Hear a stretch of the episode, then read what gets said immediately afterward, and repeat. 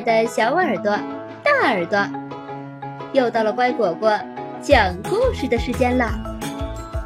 我是你们的好朋友丫丫。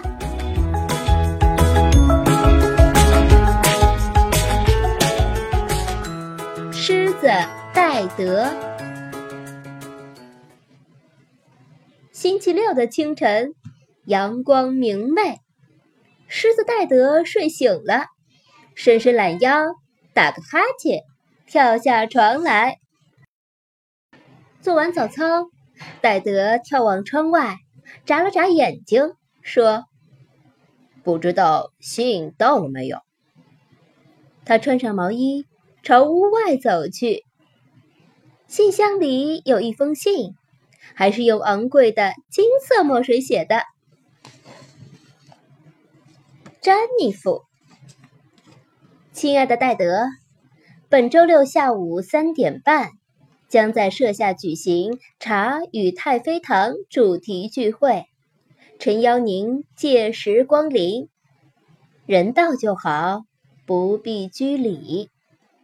长颈鹿詹妮弗敬上。戴德太兴奋了，哦，天哪，就是今天！他惊呼。太好了，我正打算去理理发呢。他洗干净、烘干早餐餐具，收拾好床铺，一溜烟儿的沿着街道朝理发店跑去。袋鼠卢师傅刚好有空，他给戴德剪了头发，然后又为他做了个香波干洗。戴德觉得还应该修修指甲。一切收拾停当，戴德的样子看上去有点冒傻气。他的鬃毛蓬蓬松松，毛毛茸茸，彻彻底底炸了起来。呃，也许烫卷一点儿会更好看。卢师傅建议。他拿来最新一期《时尚狮子》杂志，翻开其中一页给戴德看。戴德同意了，这正是他想要的。于是，卢师傅动手为戴德卷上发卷，那样子太华贵了。不过，戴德现在认为他得穿比毛衣更讲究的衣服去参加聚会。这件外套是最新款，裁缝西奥多师傅说。您穿可真合身，就差帽子和手杖了。仙鹤哈比会为您效劳的。戴德一下子变成了一位衣冠楚楚的时髦绅士。快三点半了，戴德大叫：“我得赶紧去给女主人买点礼物啊！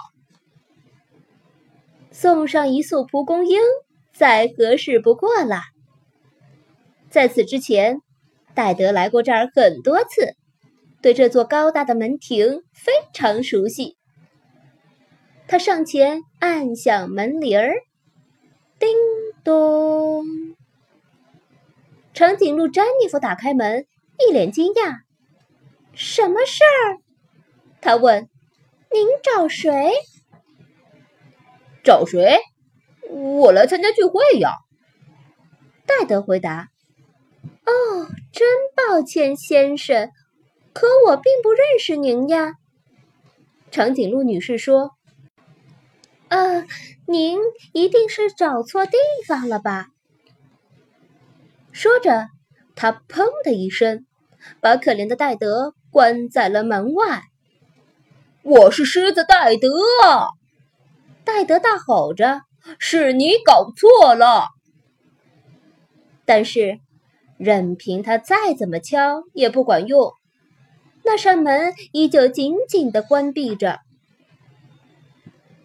戴德焦急地走过来走过去，沿着长长的街区来回踱步。天空渐渐阴沉下来，突然刮起一阵狂风，呜！散了他手中美丽的蒲公英。他那顶时髦的帽子也飞向空中。更糟糕的是，大雨倾盆而下，戴德扔掉手杖，躲到一棵柳树下。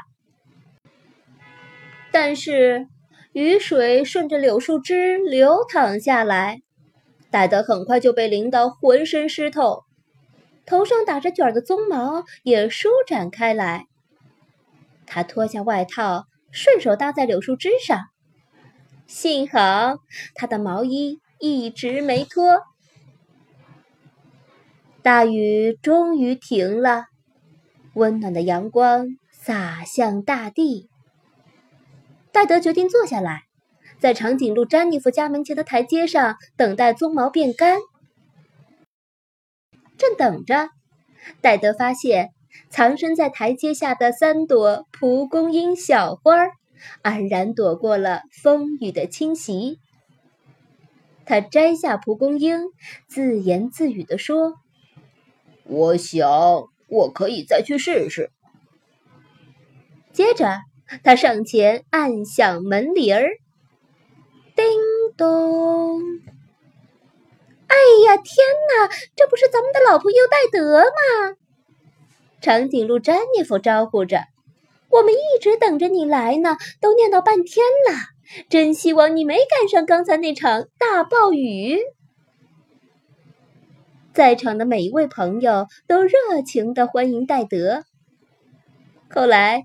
当朋友们品着茶，享受着太妃糖的美味时，长颈鹿詹妮弗对戴德提起，之前来过一位打扮的很可笑的狮子。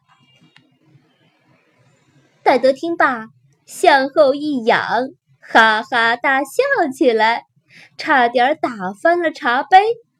哈，那是我，那个打扮的很可笑的狮子就是我呀！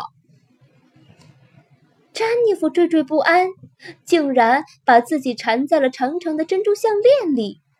呃，真抱歉，把你关在门外。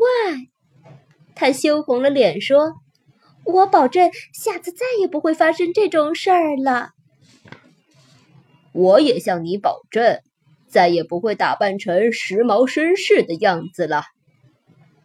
戴德品了一口茶说：“从现在起。”我要永远踏踏实实做自己。